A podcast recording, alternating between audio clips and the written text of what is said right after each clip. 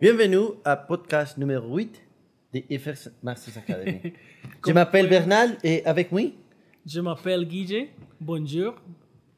Bueno, este es el podcast número 8. Siempre hay que hacer una entrada diferente. Así que, Guille, un gusto tenerte por acá nuevamente. Igual, mi amigo, aquí expandiéndonos a Europa poco a poco. Eh, la siguiente, cuando vaya a ser en portugués, vous me devez présenter. Citez-moi. Tá bom, tener problemas, pe- amigo. Un peu difícil. Porque yo no sé portugués, entonces me va a costar un poquito más entrarle, pero ahí hacemos la práctica fuerte al inicio. A gente fala para poder conversar com você, então não há problema. Cuatro idiomas les manejamos hasta ahorita y cinco lenguas, así que Es ya podemos ampliarnos a más fronteras. Perfecto. Como siempre, trayéndoles información de calidad para enseñarles a ustedes todo sobre el mundo del trading que tanto nos apasiona. Guille, tenemos temas muy interesantes el día de hoy. Vamos a hablar un poquito lo que es eh, todas estas pequeñas herramientas, tips, consejos para poder mantenernos a flote en esta profesión del trading que va más allá simplemente de leer más y aprender más y practique más. Ya un poquito más esa parte psicológica que se le puede dar. Vamos a hablar también eh, de lo que tiene que decir Jamie Dimon. Para el que no sepa quién es Jamie Dimon, ahorita le vamos a... Morgan. Le vamos a decir justamente que tuvo que decir el buen presidente de JP Morgan, un tipillo que ve un poquito de dinero pasar enfrente de su cara todos los días. Ah, un menudo. Es como un cajero de esos de pulpería. Un pequeño bono tiene también al finalizar cada año. Pobre. Tiene que pensar a dónde meterlo, claramente. Sí. Que debe estar en problemas el tipo, ¿verdad? No tener dónde meterlo debe ser muy complicado. Y también vamos a hablar de la familia real de Dubái y una alianza que vamos otra vez con el tema que Y ya lo hemos venido podcasts. diciendo en varios podcasts. Pueden seguir la línea y pueden unir los puntos porque uno más uno es dos. Y cuando tiremos esta noticia, ustedes van a entender por qué decimos el mundo nos está diciendo por dónde es el asunto. Así es, así que bueno, sin más, vamos a empezar el primer tema, Guille. Preguntas, preguntas, preguntas, preguntas. Ya saben, escríbanos en nuestro Instagram, porque lo que ustedes nos están poniendo, abajo les dejamos los links, lo estamos escuchando, así que lo estamos trayendo acá. Eh, también el Instagram de Guille, nos pueden buscar en TikTok, nos pueden buscar en Apple Music, nos pueden buscar en Amazon y nos puedes escuchar también en Spotify. Cuéntanos desde dónde nos estás escuchando y puedes seguir poniendo todas las dudas para que sigamos haciendo de este espacio un lugar más para crecer todos y poder llegarles a las dudas que estén teniendo. También nos Es están correcto. escribiendo bastante en el correo de la academia, que también lo estamos dejando aquí abajo, con el Optimus Bot, el Ultimos Trader Bot. Y también algo muy importante porque al inicio iniciamos de una manera diferente y es porque nos estamos expandiendo. Entonces, expandiendo, perdón. Entonces, você pode fazer todas sus perguntas. Eu vamos a responder suas perguntas. Podemos pasar también al francés y podemos ir expandiéndonos según nos lo pida la audiencia. Ahí tu lengua natal también, pero más natal así del lugar de Costa Rica donde viene Guille, les puede dar también una respuesta. Nada más no les dé miedo. así que Guille, entrando en materia, el tema de trading, para sobrevivir en el trading, ¿qué crees que es lo que se necesita realmente? Bueno, primero que nada necesitamos bases. No podemos entrar al trading sin tener bases sólidas. Eso es como la historia del lobo y los tres cerditos. Nosotros necesitamos construir bases sólidas para que cuando lleguen esas rachas negativas no nos afecten. Normalmente nosotros nos enfocamos en cuánto podemos ganar y nos imaginamos, hacemos un plan de que 1, 2, 3 millones de dólares y todo eso, pero nunca hacemos un escenario en el cual los días negativos van a estar. Nunca hacemos un escenario en donde una mala racha vaya a estar. Entonces nosotros tenemos que siempre ser muy juiciosos con el manejo de riesgo. No arriesgar más de un 1 o un 5% por operación y saber que aunque tengamos un plan escrito, siempre van a venir los días negativos. Van a venir los meses de poco volumen como diciembre y abril. Entonces tenemos que tener todo eso mapeado y saber, número uno, es mi primer año con dinero real, las fases, los cuartos fiscales cambian y un cuarto fiscal a mí me puede ir perfecto para que el otro me reviente. Y ahora, no tiene nada que ver con la estrategia que usted tiene, no tiene nada que ver con cómo usted está operando, tiene que ver con cuánto conoce usted el par en ese específico momento en tiempo. Y es definitivamente una profesión en la cual hay que tener mucho músculo. Yo, cada vez que hablo con alguien que me pregunta con respecto al trading o cuando estoy empezando eh, a llevar a un estudiante, le digo, esto no es fácil, esto no es una cuestión primero de la noche a la mañana y esto es una, un estilo de vida realmente que te va a llevar a moldear esa resiliencia y esa capacidad de mantenerse a pesar de todo lo que vaya a suceder, que tengamos las pérdidas. O sea, aquí es donde vas a notar de verdad cuánto aguantas los verdaderos golpes. Esto no es para suavecitos, esto no es para... De mucha resiliencia es la palabra que queremos usar. Ser resilientes. No, no, no es ahí para que te estén dando palmaditas en la espalda y no, ya mañana va a ser mejor. Mañana efectivamente, si tienes disciplina va a ser mejor, pero no esperes que el mercado sea lindo contigo. No esperes que el mercado te tenga paciencia. Yo puedo estar tirando cualquier batazo, es decir, cualquier tiro al aire. Guille puede tener toda la experiencia y a mí me sale bien y a él no.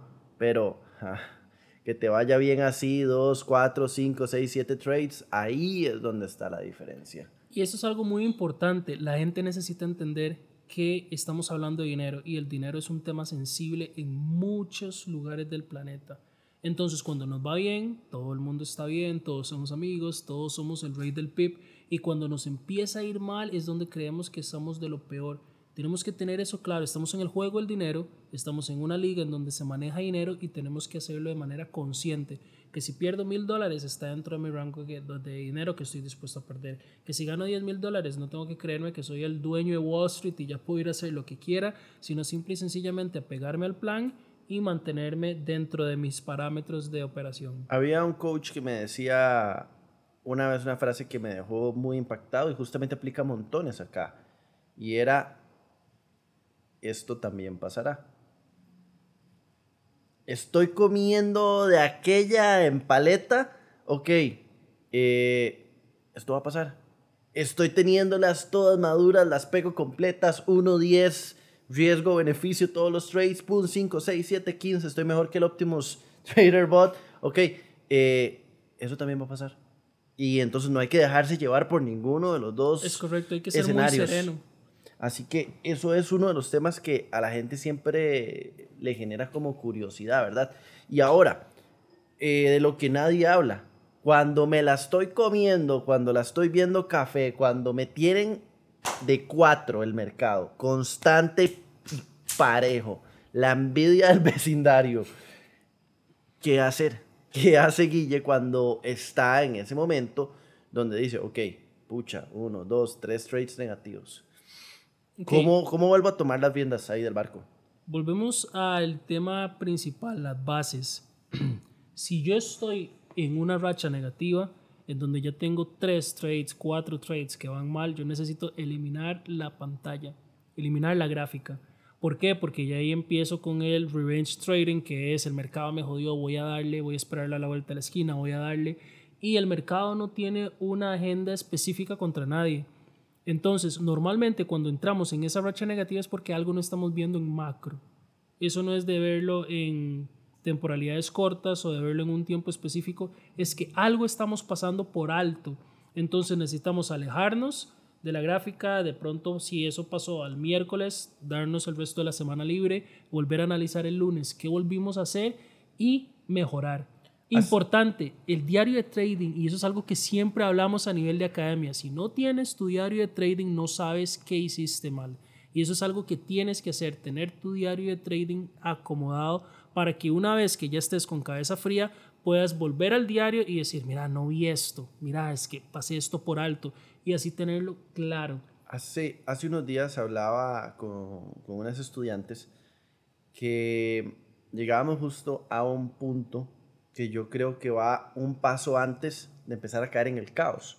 Y es justamente el hecho de que una mala racha se evita desde antes de que empiece. ¿Y cómo evito que empiece una mala racha desde antes? Que es sencillo, si fuera tan fácil, claramente no entro.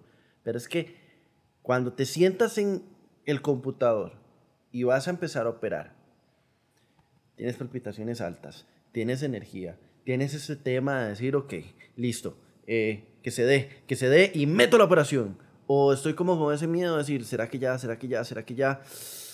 bueno, me dice todo que sí, yo debería entrar porque todo mi plan de trading dice que es ABC y D, pero bueno, voy a ponerlo, ¡pum!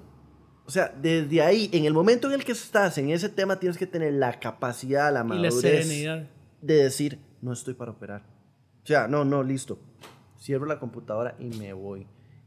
Cuando yo he tenido estudiantes que me dan justamente ese feedback de ellos mismos, ok, es que no me sentía en paz, me sentía con ansiedad, me sentía con ganas, con demasiada energía, o que entré con ese mood de yo puedo, yo puedo, yo puedo, yo puedo, yo puedo, yo puedo. En el trading no me interesa que tú seas el campeón de la motivación, porque esa motivación te va a reventar. Y eso pasa con muchas personas que ponen un trade y empiezan a darle porras a la gráfica esperando que el trade se vaya en la dirección que quieren. O el famoso de que estoy operando y estoy, a ver cómo va, a ver cómo va, a ver cómo va. Uy, ya estoy 10 dólares arriba, voy a asegurar. Uy, ya estoy 15 dólares arriba, voy a asegurar para que el precio se devuelva. Y ganaron 10 dólares cuando pudieron haber ganado 200. Y todo eso son, eh, se puede decir así, que factores que nos van dando pistas de que probablemente no sea el momento para estar en la consola, no sea el momento para estar en gráficas. Y eso es lo que tenemos que ver. A veces estamos muy ansiosos por ganar dinero porque nos pasó algo, porque queremos salir del empleo, porque cualquier cosa está pasando que decimos, bueno, el trading es lo que me va a sacar. Que realmente no analizamos que tenemos que ser conscientes de que estamos ansiosos, de que estamos bajo presión inducida o inducida por los familiares. Y este es un tema muy importante. Cuando nosotros iniciamos en esto, tenemos que ser muy claros en que esto es algo de nosotros. Si ustedes lo quieren hacer por su mamá, por su papá, por su esposa, por su esposo, su amante, lo que sea, ustedes tienen que tener claro. Muy honesto. muy tropicalizado. Sí, sí muy, ustedes tienen que ser muy honestos amante en el número uno, amante número dos, amante número tres. el hombre que ya va a llenar el bus. Es que vamos a hablar de Dubai, entonces hay que irnos poniendo ahí. Ah, bueno, está bien.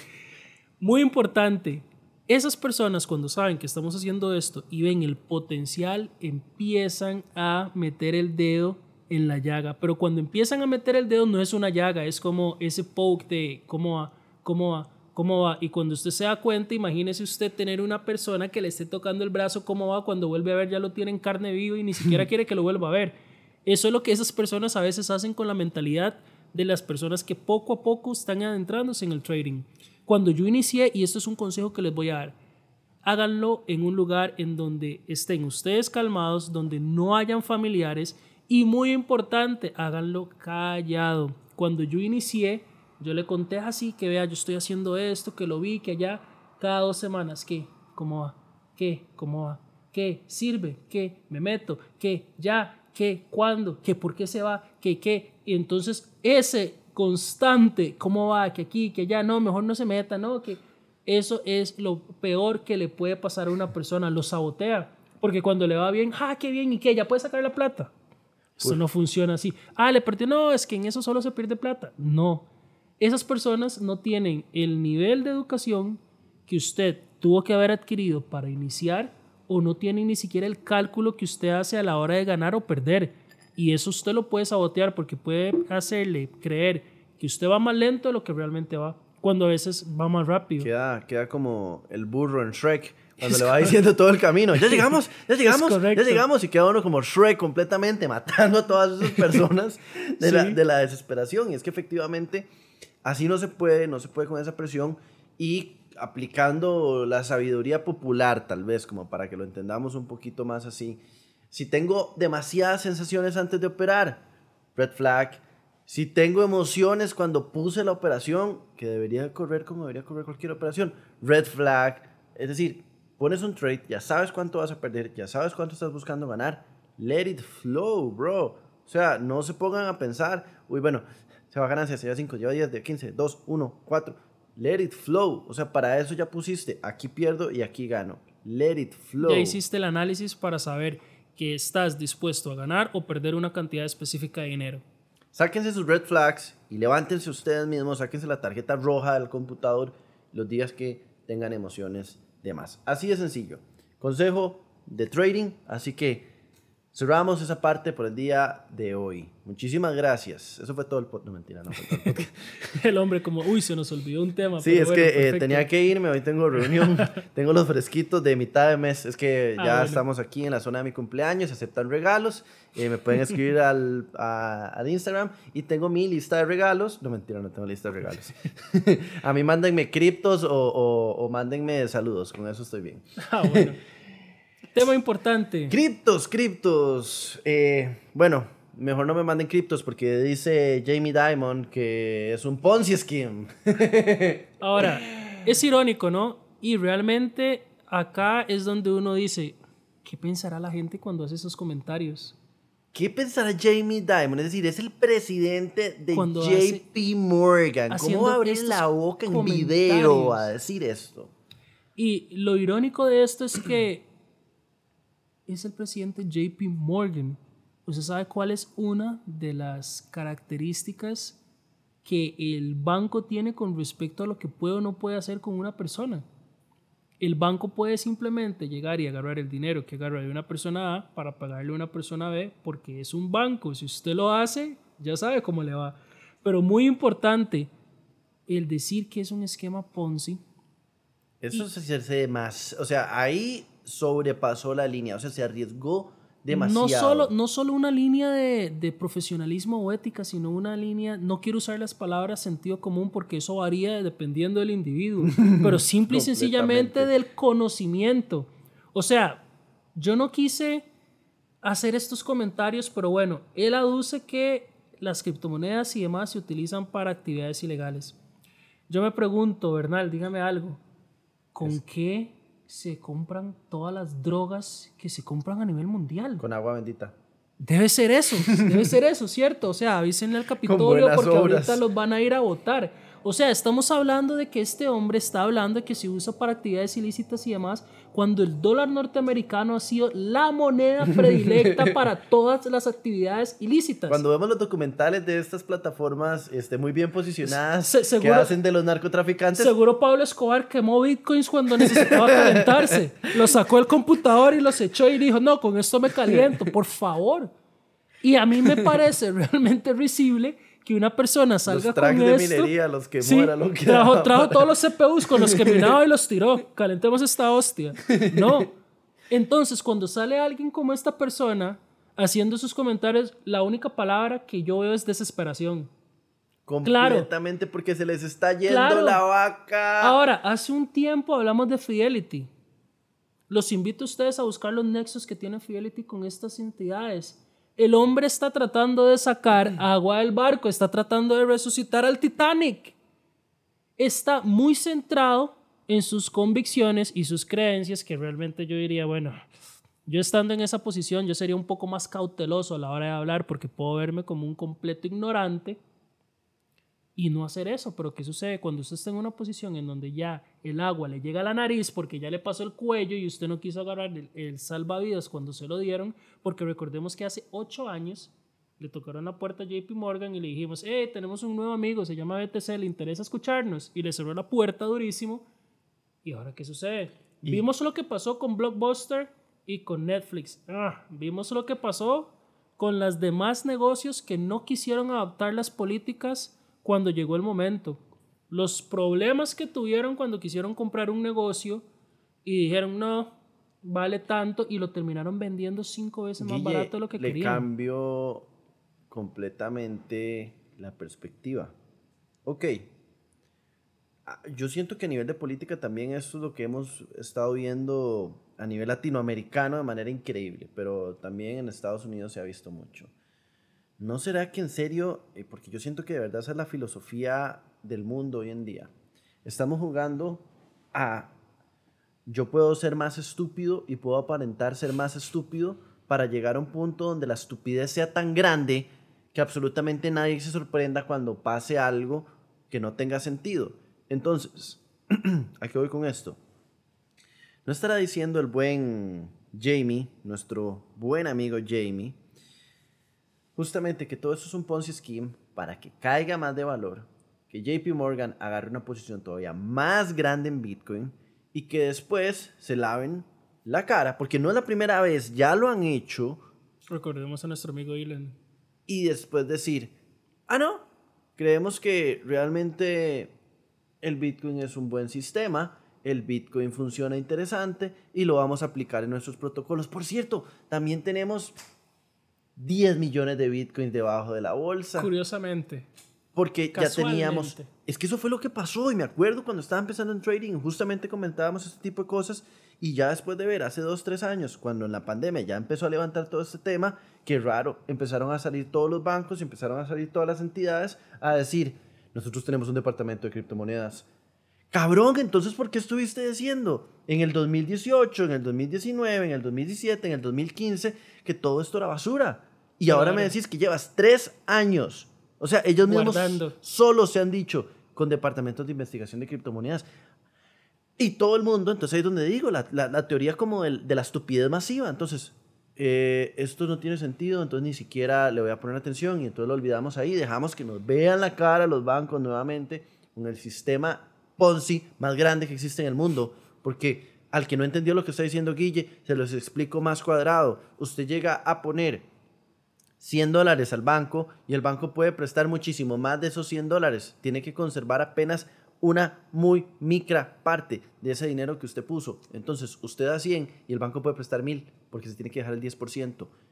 A ver, yo creo que si yo hacía eso en una empresa, terminaba como el Ben Madoff, que ya en paz descanse, hace unos cuantos meses murió. Entonces, Jamie, ¿en qué diablos estamos? Bueno, ¿qué le estoy pidiendo al buen banqueros y JP Morgan y todas estas empresas extraordinarias tienen la mayoría de accionistas eh, en absolutamente todas las empresas del mundo. En BlackRock, en JP Morgan, en Netflix, en Disney, en, App, en Google, en todo. El grupo Fang. Pero ahora hay algo muy importante. Métanse, métanse y busquen realmente quiénes son los que tienen la mayor cantidad de acciones en Amazon, en Meta, en todo. Qué raro. Hay tres, cuatro empresas que siempre están en todos como los mayores accionistas. Ahora, no sería descabellado pensar que cuando llegue ese, ese tiempo digan, ah, no, es que vamos a prescindir de Jamie, va a dar el paso al lado porque viene un mengano. El buen Jamie ya puede ir a tomarse sus vacaciones ahí a los Hamptons. Hay, hay una estrategia o hay una, una, una creencia que es que cuando usted se quiere retirar, usted empuja o trata de empujar el mercado a donde usted quiera, lo quitan y después llegan y dicen, JP Morgan se rejuvenece y adopta nuevas políticas. Y es ahí en donde salen, ah, no, mira, es que eso era algo de Jamie, pero JP Morgan es más de Jamie y entonces... El último polvo, literal, se está echando el último polvo. Nada más para echar el último, el último tema con esto. Les recuerdo que el buen Biden, si no es que se le olvida mañana, eh, hace unos cuantos días dijo que ya ahora todas las instituciones del gobierno tienen que analizar de qué manera pueden implementar las criptomonedas. Después de que eran ilegales, después de que solo eran para actividades ilícitas y después de que no iban a aprobarlas en el gobierno federal. Y ahora este, todos, todos los departamentos tienen que analizar cómo pueden aplicar las criptomonedas. Y bueno, para cerrar la última noticia del mundo cripto, otras personas que no saben absolutamente nada de dinero, la familia real árabe, encabezado por la línea de Dubai, eh, está diciendo que se une con, con, con Coin Corner, que para los que no sepan, Coin Corner es un exchange británico que se encarga obviamente de proveer de la capacidad de adquirir y liquidar criptomonedas, principalmente a su pueblo británico, y pues ahora va a hacer negociaciones también con árabes toda la unión de los Emiratos Árabes. que como ustedes saben, cosa o qué? Yo creo que ya, ya sonamos yo como, que esto no tiene, Yo creo que esto no tiene agua porque no tiene sentido. es verdad. ¿Cómo hay gente que todavía quiere decir que no es por ahí donde van, que no son los criptos? Cuando todas las personas, cuando las personas que manejan el mundo, inclusive están arriba de los Rothschild y Rockefeller, pero eso es un tema a los cuales ustedes no quieren hablar, no sé, ya ese no fue el episodio número 8. Ahí quedó producción, esa no fui yo ni fueron mis malas palabras. ese es un tema en donde ya nos están diciendo, preste atención a lo que estamos haciendo. Ahora, son familias que literalmente pueden irse a la quiebra y todavía seguir en el top mundial de familias o entidades con mayor dinero. ¿Y qué están diciendo? Mira, ya los lingotes de oro no me llaman la atención, quiero irme a criptos ¿Qué creen ustedes que va a pasar con los bancos a los cuales estas entidades mantienen, a los cuales estas entidades financian cuando llegan y les dicen, vamos a agarrar criptos, ya no queremos lingotes de oro, ya no queremos su divisa, queremos criptos. Nadie quiere quedarse atrás, y menos ellos que han tenido el poder por tanto tiempo, lo tuvieron con el petróleo, lo tienen con el oro, no van a dejar de tenerlo con una nueva tecnología que empiece a salir.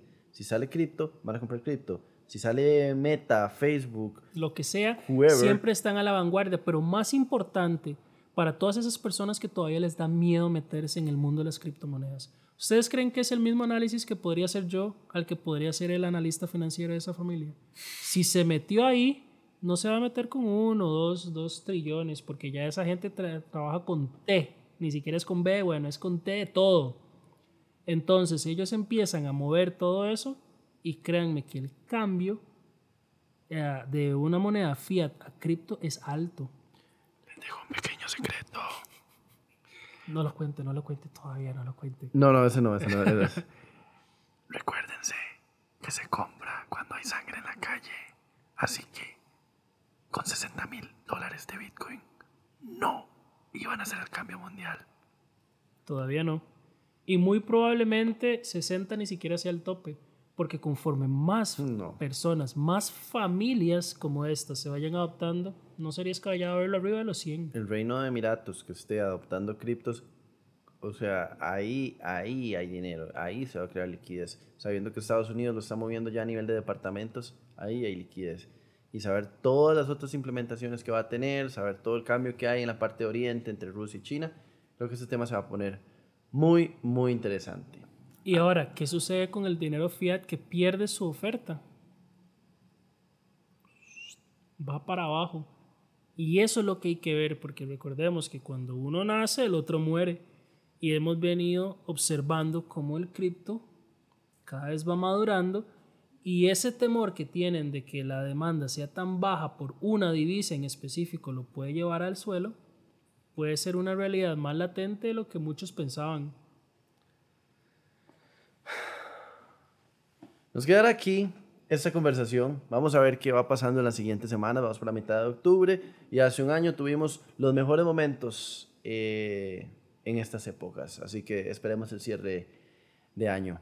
Muy importante, recuerden seguirnos en nuestras redes sociales y más importante, si a ustedes les gusta el contenido que estamos dando, recuerden que pueden escribirnos a nuestros diferentes canales si andan buscando una oportunidad de invertir de manera segura y de aprovechar nuestros sistemas automáticos. También acá abajo les vamos a dejar la información y recuerden, nunca es tarde para empezar.